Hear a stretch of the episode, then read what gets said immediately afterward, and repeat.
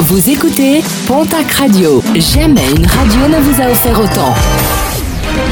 L'information locale à 9h, c'est sur Pontac Radio. Bonjour Jean-Marc Courage-Sénac.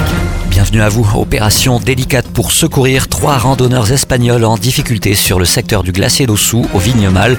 Des randonneurs qui ont pu euh, vendredi compter sur l'aide des CRS de Tarbes et Gavarnie.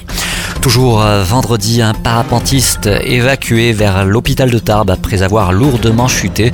Parti de la station du Haut-Acam, sa voile est partie en torche en raison des mauvaises conditions météo. Un procès très attendu, celui des assises des Pyrénées-Atlantiques à Pau, qui juge une affaire de double parricide. Un fils est accusé d'avoir assassiné au revolver ses parents avec la complicité de sa compagne.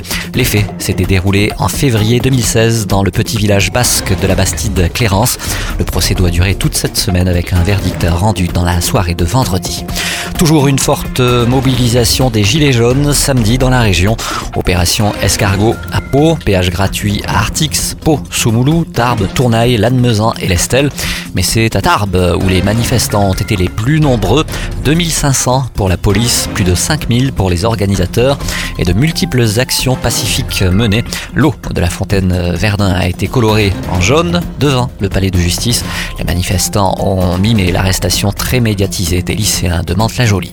Autre manifestation avec la marche pour le climat qui a rassemblé près de 1800 personnes dans le centre-ville de Pau, parmi lesquelles des gilets jaunes, l'occasion de réclamer une véritable alternative aux énergies fossiles afin de limiter durablement le réchauffement climatique. La réorganisation de l'université en débat à Pau, Tarbes, Mont-de-Marsan et Bayonne. Vendredi, les étudiants de l'université de Pau et des Pays de la Dour ont acté un début de mobilisation contre la réorganisation de l'université. Ils pourraient dès aujourd'hui se joindre aux mouvements sociaux actuels. Et puis le retour de la Formule 3 lors de la prochaine édition du Grand Prix de Pau. Un accord est intervenu entre les organisateurs et l'Euro Formula Open.